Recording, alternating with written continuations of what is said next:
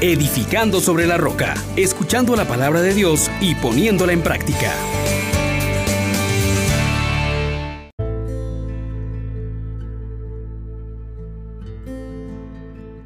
Paz y alegría. En Jesús y María, Dios les bendiga. Hermanos, les saluda el diácono Carlos César. Qué gusto poder compartir con ustedes la palabra de Dios que nos vuelve a mostrar cuánto confía Dios en el hombre y espera que tú y yo también confiemos en él. Invitemos al Espíritu Santo diciendo, oh gran poder de Dios, enciéndenos en tu fuego el amor. Oh Espíritu, que viene de lo alto, llénanos de Dios. Oh Espíritu, óleo santo, úngenos en el amor. Meditamos en el capítulo 2 del libro del Génesis, versículos del 4b al 9 y del 15 al 17. Cuando el Señor Dios hizo tierra y cielo, no había aún matorrales en la tierra, ni brotaba hierba en el campo, porque el Señor Dios no había enviado lluvia sobre la tierra, ni había hombre que cultivase el campo. Solo un manantial salta del suelo y regaba la superficie del campo. Entonces el Señor Dios modeló al hombre de arcilla del suelo, sopló en su nariz un aliento de vida y el hombre se convirtió en un ser animado.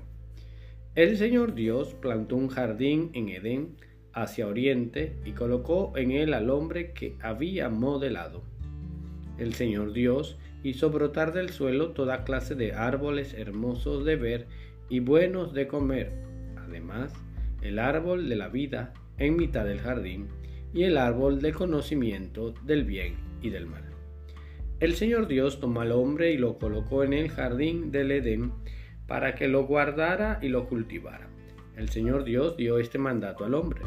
Puedes comer de todos los árboles del jardín, pero del árbol del conocimiento del bien y del mal no comas, porque el día en que comas de él tendrás que morir. Palabra de Dios. Te alabamos, Señor. Hermanos, este segundo relato de la creación nos coloca en tres cosas muy interesantes.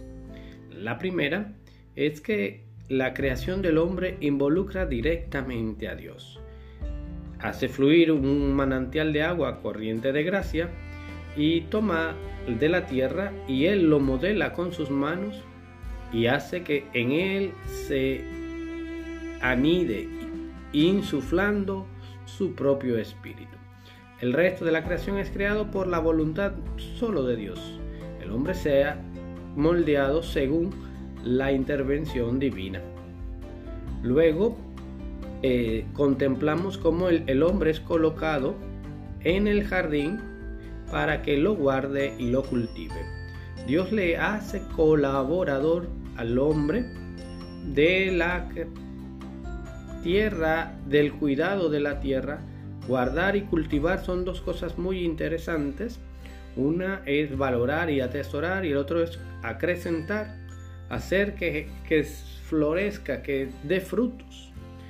Dios le está dando una gran responsabilidad al hombre en medio de su libertad.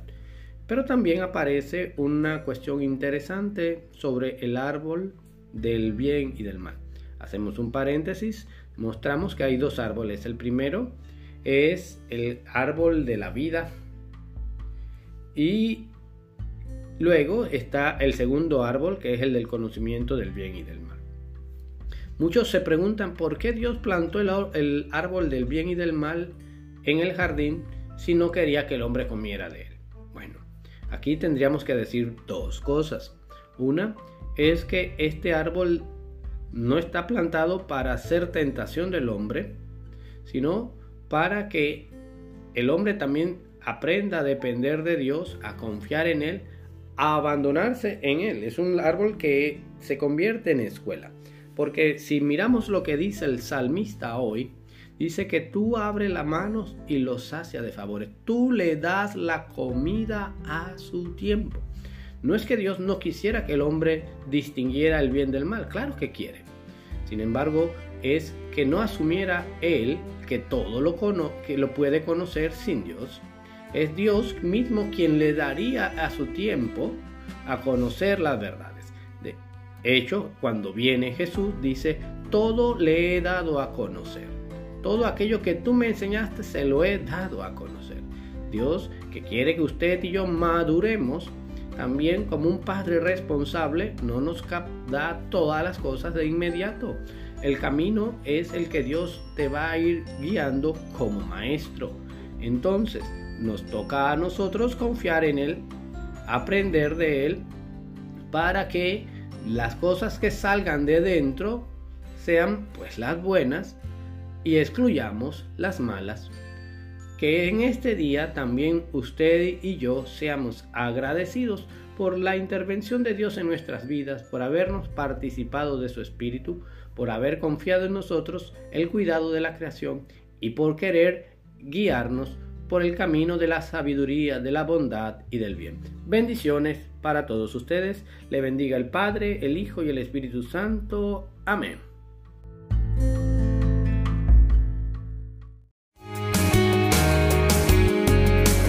Les exhortamos, hermanos, por la misericordia de Dios, que pongan por obra la palabra y no se contenten solo con oírla